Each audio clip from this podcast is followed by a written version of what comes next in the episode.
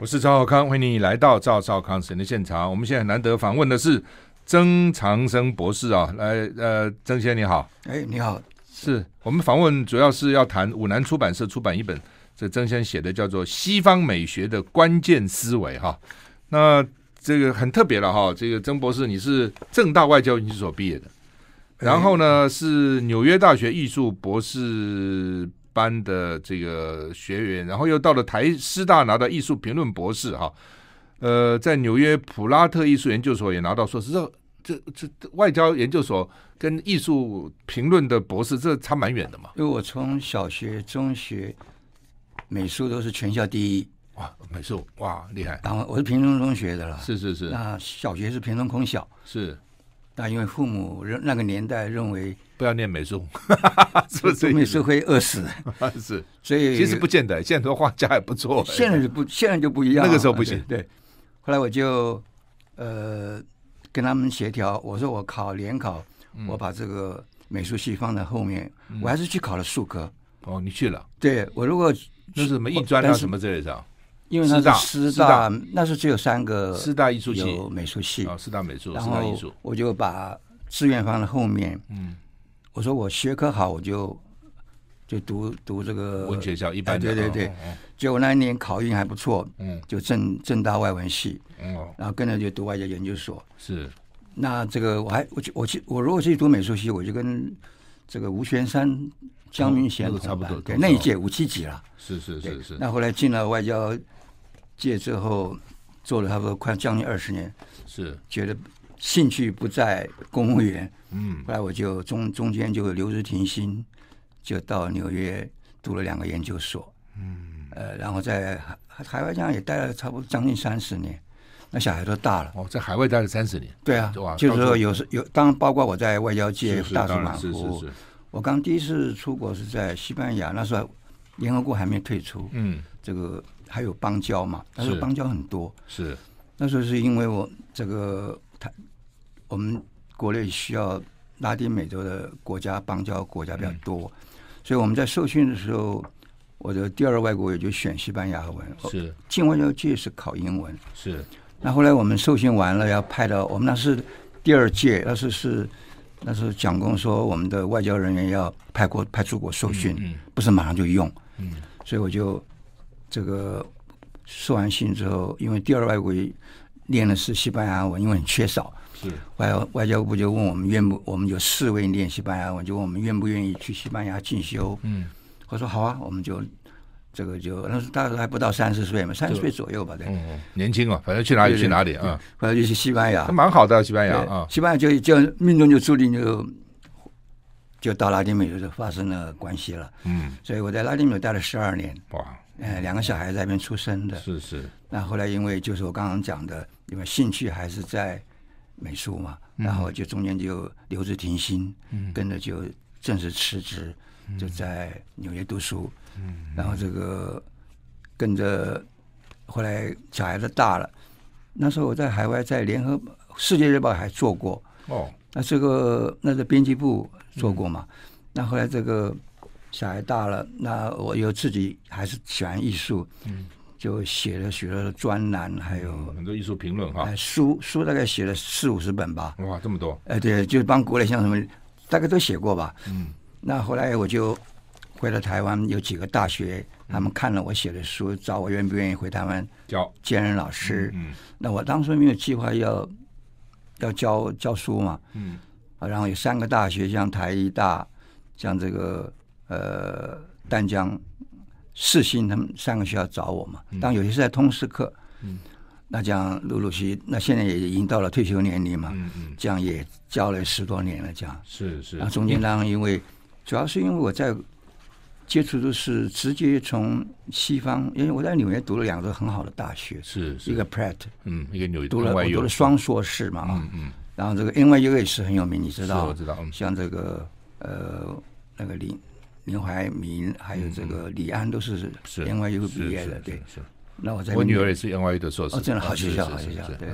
嗯，所以你自己是画家，对不对？那我从小就画画呀。是，所以自己画。对。后来到纽约之后，我发觉还是要从理论开始。嗯嗯。那刚好因为我外文的条件够，嗯，能看英文、看法文、看西班牙、看日文，嗯嗯，所以我练练这些理论的念得很轻松，嗯，而且我修了很多的课，嗯，像 Pratt 我们台湾硕士大概三十六个学分就可以拿，是，那我读了一百二十个学分啊，拿了拿了双硕士，这一百二十很多，对我等于因为因为们念博士才六十个学分嘛。因为这个 Pratt 要六十个学分，是是，哦、我等于我等于读了两个学位嘛。是博士六十个学分，三十个学念书，三十个论文，一般就是这样。对对对，嗯、硕士一般就三十个学分。对，对主要是我因为看了，因为觉得很难得有这个机会念，嗯、就，多就多念。哎，对我就很哎，那都是很好的老师。嗯，所以我的理论，西方美学的理论基础是在在纽约打好的。是是是。我们现在访问的是曾长生博士啊，谈他的新书哈，《西方美学的关键思维》哈。那请教曾博士哦，为什么要学美学？写你说为什么要写这本书？不是我们为什么要学？为什么要读？为什么要一个人要学美学？哦、美不是天生我喜欢啊，太阳出来好漂亮啊，月亮升起来好美丽啊。那没错，为什么要学？你讲的很好。这个因为美学本身它跟这个哲学、人文跟文化人类学有关联。嗯。而且，这个美学本身，你刚刚你刚刚说的完全正确，因为每一个人都有一种直观的感性，他如果好好的把他这个打开来，如果自己陆陆续续的去接接触的话，时间的累积，嗯，每一个人都可以发挥他自己的一个美的概念，嗯，那这里头就有层次之分，嗯，当然还有天分了，嗯，那我自己觉得应该有三个层次吧。一般我们台以我对台湾的了解，包包括两岸呢、啊，嗯，我们一般不管画廊也好，收藏家也好，这个创作者也好，这个我们一般除了是读美术系毕业，嗯、你假如说不是美术系出身的，嗯，一般如果说有些是素人艺术家，或者是其他的行业，比如有医生，也有什么各种行业来来画画的，嗯，像有些是到了五五十多岁退休了，嗯、开始对。画画感兴趣，嗯，有人这样，像这个是有天分，他有兴趣累积，嗯，但是你读这个美术啊，你如果要往上提升，你必须要有一些对西方，尤其是呃现代的美术啊，你必须对西方的美学有一些基本的概念。嗯，那一般我的了解，一般台湾，呃，我觉得是应该是初中高，嗯，那像以以我的感觉，像初级的接触，就是说。像像我，比如说有个黄先生，像这个蒋欣，应该算是中级，就是说对艺术的推广算是中级的。嗯，那如果还在往上到高级的话，就要找我了，嗯、因为我讲的是非常理论的，嗯、很理论，而且我完全是讲西方的东西。是是，对。那呃，美美或不美的判断，一般是主观的直觉的欣赏嘛，对不对？是很直觉的嘛。是是，是其实你都问的重点，这个其实。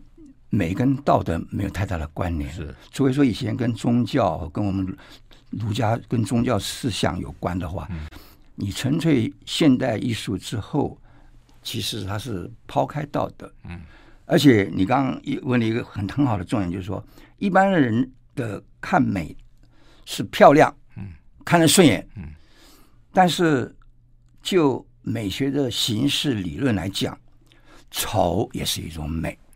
哎，或者我这样讲好了，安迪沃霍你知道他是瀑布艺术的大师啊，是他第一次去北欧，嗯，他印象非常深刻，因为我看他那个的那个记事录，他自己写的啊。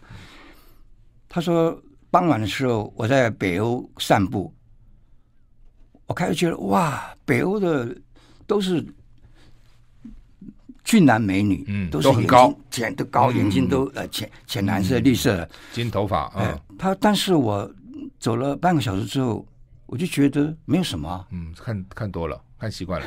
他，突然我在群群群群众之中出现一个黑人少少女，嗯，我突然觉得哇，她好美哦，与众不同。对，嗯，这就是说少。物以稀为贵，嗯，你如果太再美的东西，就像我们吃东吃东西也一样嘛。你比如说每天吃，像我们以前在国，就比如说在外面待久了，比如读书的时候，过节过年回了家，这个妈妈天天连续你三天给你煮了山珍海味，你到第三天你就觉得啊，妈妈，你能不能给我弄点清淡的？这个就是一个稀饭，一个什么泡菜，你觉得、嗯、对？就是我这个道理是一样的。是，我们现在访问的是曾长生博士，谈他的新书《西方美学的关键思维》。我们休息一下再回来。I like 103, I like radio。我是赵浩康，欢迎您回到赵浩康时间现场啊！我们现在访问的是曾长生博士啊，他的新书五南出版的《西方美学关键思维》哈。那请教曾博士啊，读过美学的书。会有什么不同吗？比如我本来是一个很直观的，我就靠直觉嘛，美不美嘛，哈。那读过美学书到底有什么差别？那我也看了一下，台湾这个美学的书其实并不多哈。以前朱光潜先翻译了很多哈，那以前好像都念朱光潜的。那现在这个曾曾长生博士也写了一些啊。那美美学书是不多的哈，大概也不好写了哈，因为怎么写呢哈？是。那另外读完了以后会有什么改变吗？我我对美学的看法会有不同吗？因为基本上美学是属于哲学的范围啊，嗯、那这个，因为我们这个一般对美学它属于哲学，那对于这个一般的大众，嗯，可能对于这个美的接触是从日常生活来接触，而且其实每一个人都有美的概念，都有，只是他到什么程度，嗯，那至于说你进入一个专业的艺术的涵养，嗯。你不管是从事艺术理论，或者是艺术创作，你就必须要有对这种艺术史、美学，嗯，要有一个基本的了解，嗯。那至于了解到什么程度，嗯，呃，没有关系，嗯。那当你在进行了解的时候，你是有哪种态度？是你创作者的态度，嗯，跟评论者的态度、欣赏的角度来看这个美学啊，嗯，它是不一样的。那它需要一个时间慢慢累积。其实每一个人其实对美都有一些他的概念，是，只是说他到什么程度。嗯，当你越深入，你了解的越多，那你的程度就提高。嗯，那你如果说只是一个呃一般的了解，那只是说看你自己的天分、你的感性。嗯，所以这个美的你对美学的接触是看程度上，它是一种跨领域的啊。你刚刚提到这个美学美学的 历史哈，美学就是美美术史了哈。我常常到很多画廊，他们比如画廊那些专家就给我们介绍，这个画在美术史上多重要，因为它改变了什么画风啊等等。好像这个能够改变美术史那个画就特别贵。为什么美术史跟一个画，我不一个画好不好，我就看这个画好不好？哎，不是，他要讲后面的历史，为什么？一般我们对一张，比如说你欣赏一个艺术作品，嗯。其实它有一个标准，当这个标准不是绝对的，嗯，呃，那而而且你怎么去介绍这个画？那你像如果是画廊的立场啊，他当然是以这个艺术作品跟这个艺术家他的知名度，以及这个艺术家他的作品发展到什么阶段，还有他的天分、他的努力都有关联性，是。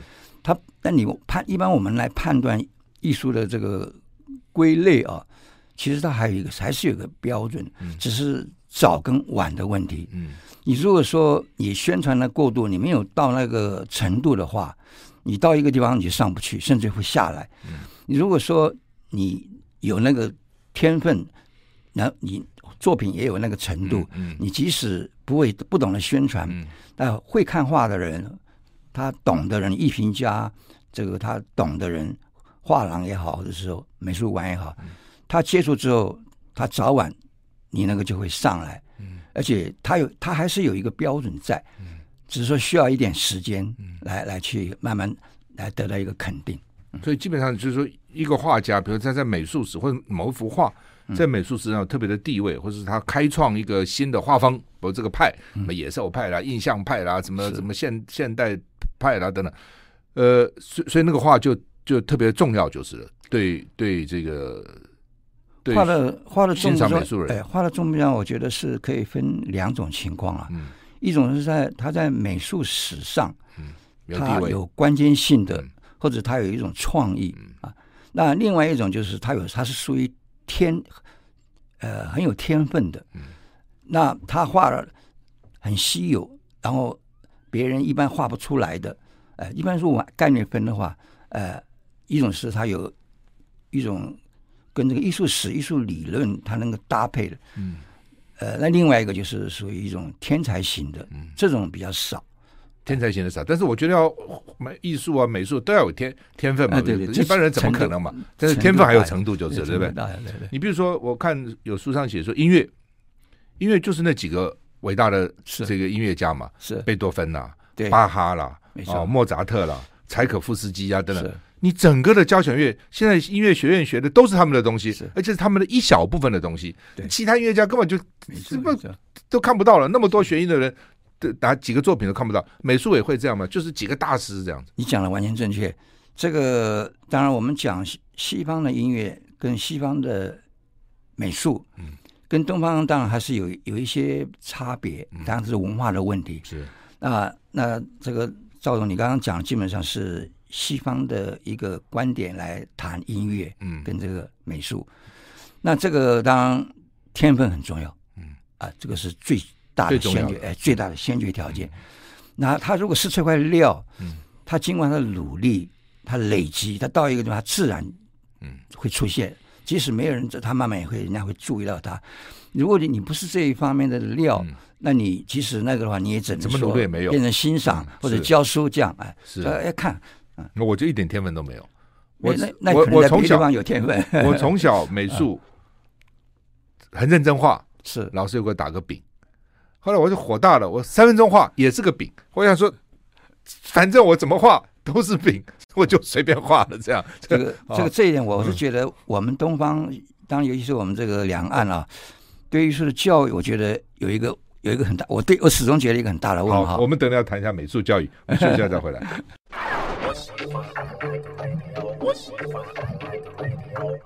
我是赵少康，欢迎你回到赵少康时间的现场。我们现在。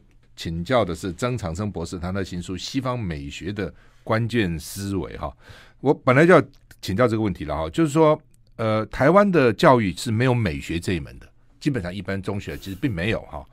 那你在外交官担任这么多年，而且西班牙啦、拉丁美洲这些这些地方都很热情啊、很奔放啊等等哈。你的观察，你在纽约读那么多年书，我们的。美术教育，或是根本没有美学教育，国外到底有没有？我们的差别在什么地方？这个台湾其实是学院的艺术教育啊，嗯，我觉得都有很大的问题。到现在，我觉得仍然没有改太多。是为什么？嗯，这个我们太自私，是这个当了一种好像技术。嗯，你西方的艺术教育，它是启发，嗯，而且。他即使不是读艺术学系，嗯，一般的生活里头，他就会得到艺术的一种熏陶，他自然自然会累积他的艺术的经验跟感性，嗯，所以所以这一点我觉得差别很大。当这里头可能跟我们的我们的这个东西方的呃，就是对小孩子的教育以及学校的接触的教法，嗯。呃，我我觉我觉得这个可能有差别，有差别。对，国外怎么教呢？因为这个儒家思想，嗯、呃，我们本身它是一种，嗯，就是君臣怎么这样，哎、呃，父子这样啊。那西方他其实小孩子他是平等看他的，嗯，你你看我们看看小孩子啊，就可以看得出来，我们的这边的小孩子的教育，很多到了大学。可能他对人生的独立性、判断力，或者对美学都还没有概念。那可是西方的教育，他们从幼稚园，他在生活之中，他就把它当成一个个体，嗯他就慢慢慢慢，他就自然就会累积。嗯这从小这个差别就越走越远了。嗯，所以我觉得从生活，从这个对人的，把他当的是一个人，来让他怎么去接触大自然。接触美的事物，有差别，它本身差别很大。我觉得差别，因为可能是因为我们儒家思想，或者说，呃，东方的人治社会啊，到现在还是这样。这这种人治社会，它本身，它为了要统治方便，它必须是制式的，必须要阶级的，这样一一级一级的这样分，就你的思想跟行为都被桎梏了，被限制了，就是。没错没错。那艺术啊、美术啊这种美是不能限制的，这样没错。而且这个美，你本身不是说只是单独你把美跟艺术当成一个科目，嗯，其实美你在它可以跟任何一个科目可以相关。是，那你如果说任何的科目，它都跟美完全我们的教育里面都是分离的话，嗯，它你叫他。他可能很难。你像西方，他们即使不是跟不是美术系的，他对这个美的看法，他基本上会具备。我们东方就没没办法。这个就是他从生活之中，从小他有一种美的熏陶，他就包括在哲学、生活教育里面，人与人之间看事情的看法，它本身里面就有美了。嗯我想这个差别主要在这边吧。对了，我们学光从小学到中学，头发要理成一样，像以前了哈，嗯、都要穿制服什么，大概就扼杀了很多美的训练了，对不对？是是，没错、哦、没错，这就就是变成一个知识的教育哈。生活教育里头就应该去让它慢慢的去累积，嗯、而不是说你单独当的一个科目，那就变成很制式了，是反而没办法把人的一个潜力发挥。是，那其实它是融入我们的个性，融入我们的这个。无意识之中，每一个人其实都具备。嗯，那我们东方的教育是慢慢的磨砂。你看，小孩子越小，他对美的观察非常自然。啊，他越到大越糟糕。这就是我们的教育有问题。好，那西方跟东方的美学基本上有没有差异？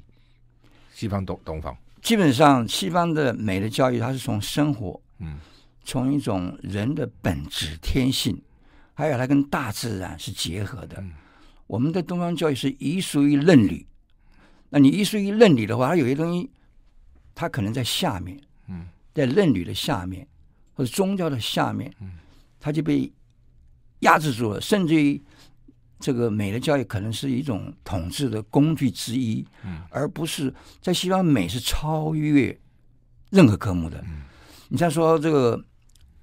艺术家美学，他是跟国王是并立的，在西方，他地位是一样的，嗯嗯，就表示他们是很重视这个。但是生活之中，在精神生活之中，他从小就慢慢慢慢累积，那就是已经进入他的无意识之中。那我们的教育是磨砂，嗯，当然是为了要人，为了要统治方便，嗯，哎，这这个是他很大的差别在这边。另外一个问题，请教曾博士哈，就是当代艺术跟以前的艺术看起来完全不一样啊，不一样，不一样。以前的艺术基本上是美，就这个东西画的好不好看呐，等等哈。是是是。那当代艺术呢，似乎完全不考虑美，就你刚刚讲的丑可能也是美，哦，搞得怪里怪气的一堆哈，等等等等哈。为什么会变成这样的发展？那比对当代艺术来讲，我们怎么欣赏它？它就不是我们传统的画的好美啊，等等，人像不像啊？美女像个美女啊？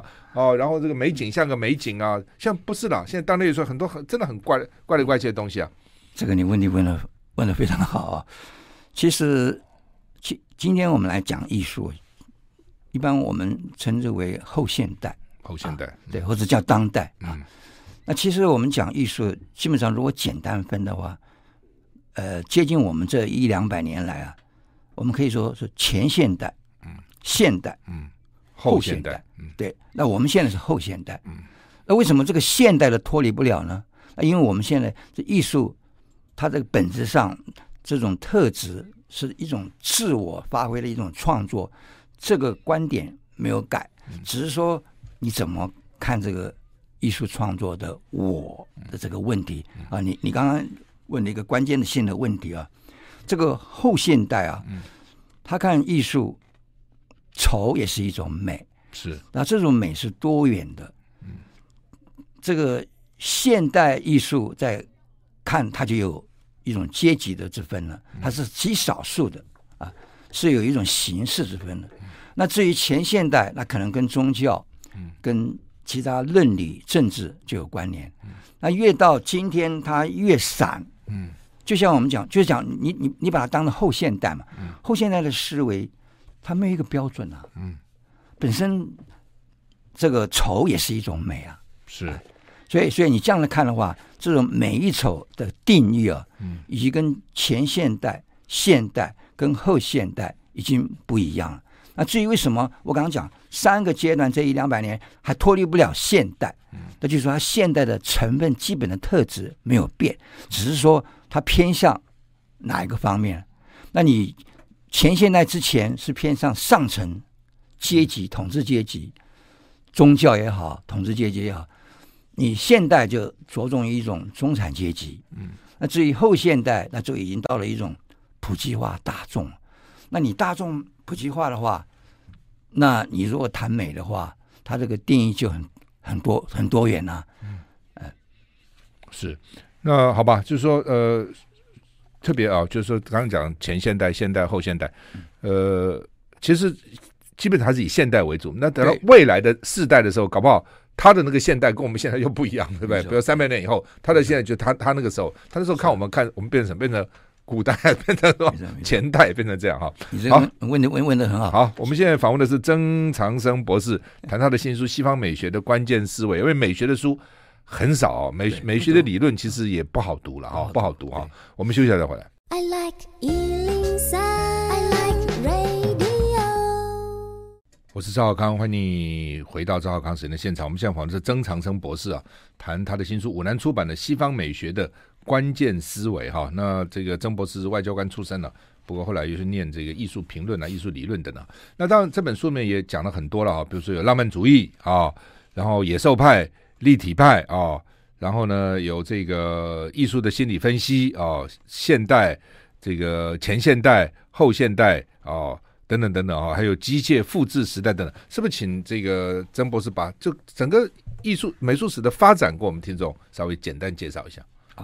如果简单的讲，就像我刚才说的，其实最重要还是在这四五百年的变化啊。这四五百年，对，也就是说从这个呃文艺复兴时期，嗯，嗯，一直到我们今天所谓的后现代，嗯，你讲起来也不过才差不多五六百年了。嗯，当然你说那之前呢？之前都干嘛？之前那就是。那时候还还不稳定，你比如说那个文艺复兴之前，呃，那个叫什么？嗯，这跟跟宗教也很有关系的。都都，我看那个画也都是宗教画。哎，对对对，那那个就认为上帝最重要嘛。对对，我们如果谈到美的话，要从文艺复兴时期开始谈才会比较牵涉到，是才是正题。嗯，那这个那就米开朗基罗啦，哎，对对达文西啊这些啊。如果说这样三节啊，哎，如果说简单的分，就是我刚刚说的。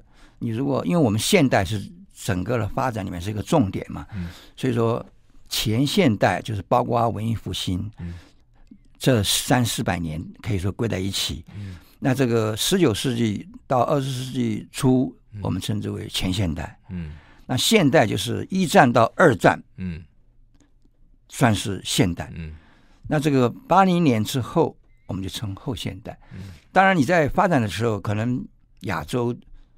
这个地区发展跟欧美国家可能会晚个一二十年，嗯，因为这个东西基本上这种西方的美学是他们的传统，嗯。啊、呃，跟我跟我们的哲学思维呃有些地方是有落差的，嗯，所以说那你谈这种发展的话，是简单的分是这样分。当然，你三个阶段的特色，你刚才也提到了，你前现代之前，它基本上是跟宗教，嗯，跟这个道德伦理有关联，嗯嗯。而且属于是一种上层社会的，嗯，你到了这个，呃，就是宫廷化啦，什么之类啊，对，教会啊，教会，哎，没错没错。你到了现代啊，就是讲一战、二战之间这段时间啊，是跟这个中产阶级有关，嗯，因为当然这东西发展的背景已经是跟我们这个社会的进步、进化，跟这个工业的文明这个经济的状况非常有关系。对，那你到了。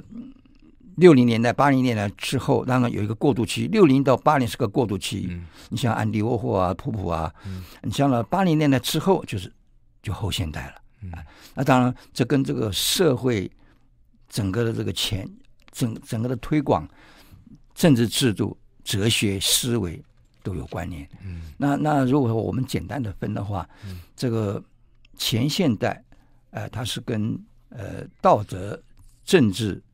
呃，还有这种宗教，嗯，宗教，嗯，甚至于呃，欧欧欧洲白人至上主义，嗯嗯，你到了现代，哎，它又归类到一种形式的一种少数的呃是属于一种呃少数阶级，或者说一种讲一种就是一种形式美了。嗯，你到了八零年代、六零年代之后，他因为社会已经进入了后现代，所以他就这个艺术的发展，他就往从中产到了大大众。大众，对，你到了大众化，他那个审美的观观点也不是在限定某一个。阶层，嗯嗯，所以那种审美的那种态度、嗯、看法，丑也是一种美啊，嗯，嗯。啊，所以所以那个定义就变了啊，嗯、所以你这个当然我大家最珍视的还是现代，嗯，因为现代它可以把，因为它是刚好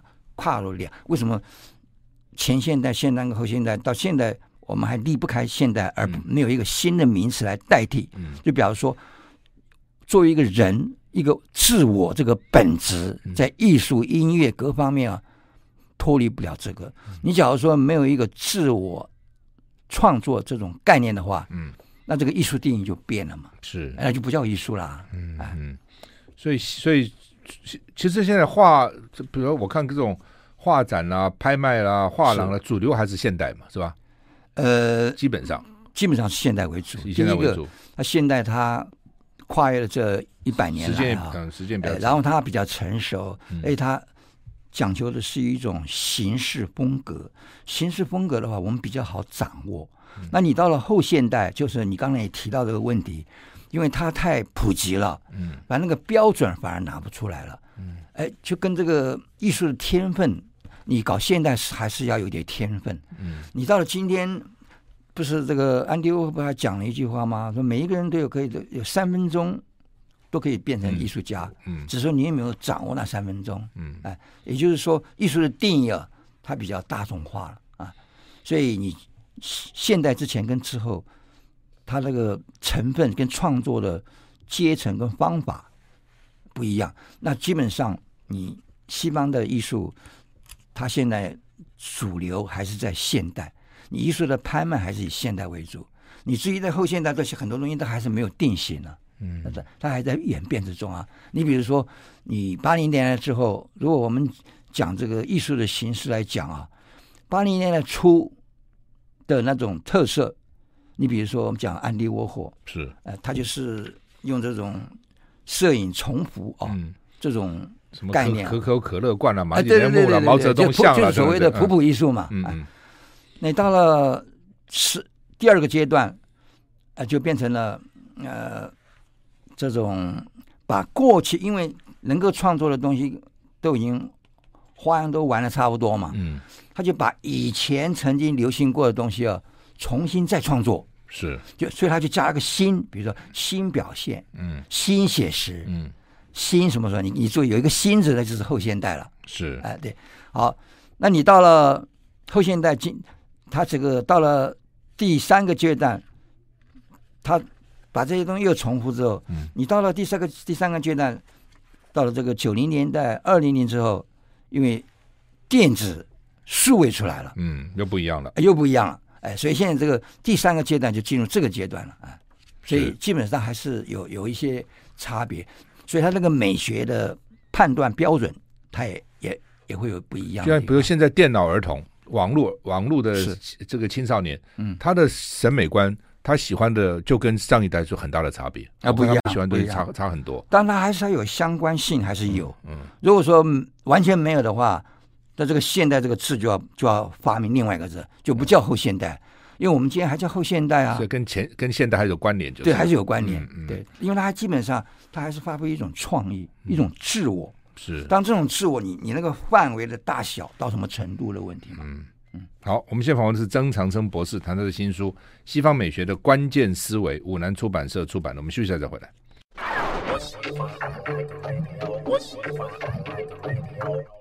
我是赵康，欢迎你回到赵少康时间的现场。我们现在访问的是曾长生博士，谈他的新书《五南出版的西方美学关键思维》，要谈西方的这些美术史了哈。不，但东方的，好像最近。这几年，东方的画家也慢慢崛起哈，特别中国画家哈。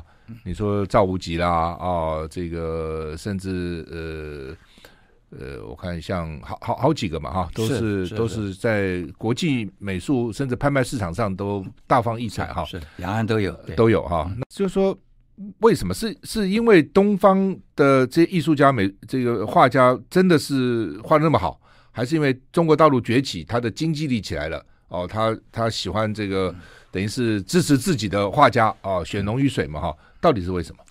你这个问题问的非常好，抓住抓住一个重点。其实你讲艺术啊，嗯，当你东方人看艺术跟西方人看艺术，他毕竟早期是他的角度是不一样的，嗯，那因为这个后现代一直到今天这种世界的交流这么密切，就它越来越接近了。哦，哎，东西方观点越来越接近，对对美的看法，嗯，对，还有一个就是经济力量，嗯，那今天为什么现在这个拍卖，甚至于西方都不能不忽略东方，是，就是因为这个经济的力量，嗯，而且东方的教艺术教育以及欣赏的水准也越来越普及，嗯，越来越大众化了，是。那当这里那个判断的，因为艺术毕竟不像其他的领域啊，嗯，它是需要时间，嗯，它是一种素养，是，所以它还是有一些这个差别，嗯，那这个所谓的差别，它会一种弥合。呃，我自己深刻就感觉到，我们这个台湾的，我讲，我我就实说实话实说，嗯，我们台湾的前辈艺术家，嗯，在台湾的市场，嗯，非常好，是。很高价，嗯，可是你在国际上没有市场，嗯，是他画的不好吗？不是，不是，嗯，是角度文化的问题，嗯，那你如果台湾的。西画画家，嗯，以以西方的标准来看，你那种画法，他西方早就画过了，嗯，而且我们东方或者台湾的这些西画艺术家，他们画画这个创意毕竟跟西方比较不能比，嗯，你比如已经画固定了，他就一直重复，嗯。那西方，你像你看皮卡索，他早期、中期、晚期都不一样，不一样，他一直在变，一直在变。嗯那我们如果就一直原地踏步了，嗯，这个创意，哎，这这这是很大的问题。那当然，欣赏的角度，那毕毕竟这种西化是西方的传统嘛，嗯嗯。那当然，现在因为越这个文化还有这个经济力量，东方起来了，嗯，它慢慢就越来越接近了。当这里头就会要有一些整合的问题，嗯啊。那让这个那西方人他看我们东方现代的画，包括我们的前辈艺术家，他也要挑，嗯，所以你像这我们东方的西画艺术家，在国际上能够上市场的，你比如说你刚刚提到赵无极，嗯，基本上他们的观点是符合西方的标准，嗯，而且西方他们看这种西画，他们比较看的比较准，嗯，我们东方两岸。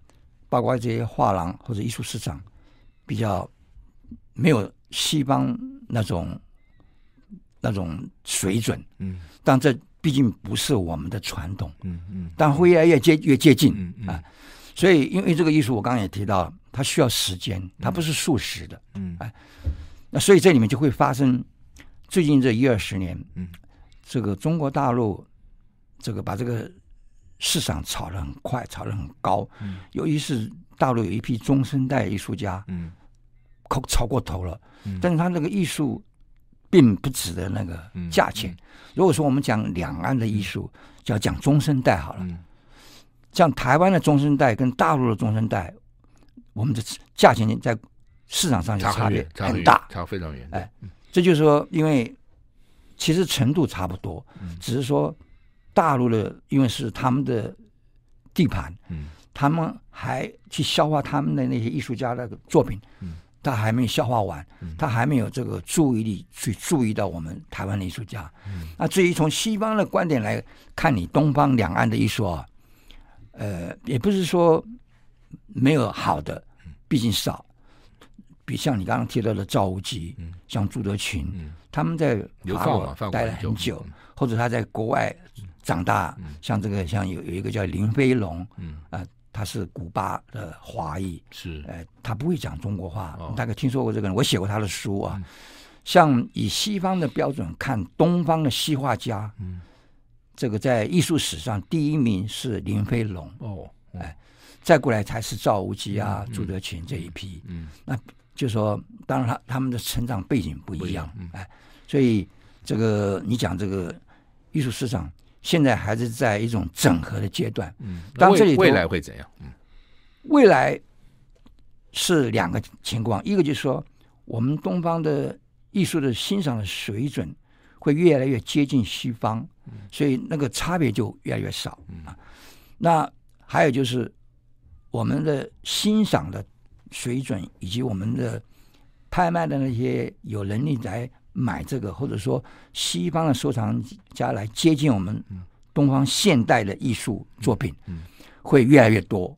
因为这这个很自然的，因为这个世界的艺术的交流，文化的交流。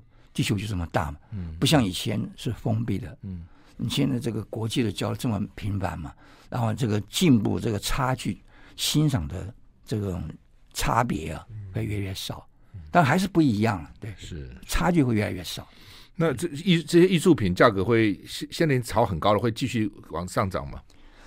如果说讲这个纯粹艺术品的，除非说是它不合理。或者说它没有不值得那个价值。一般来说，收藏艺术品是所有保值是最可靠的。为什么？因为你一个人的他一生的艺术品，你如果说你创作的命长，然后你花了很多啊，你一万到三万吧，那已经不得了了。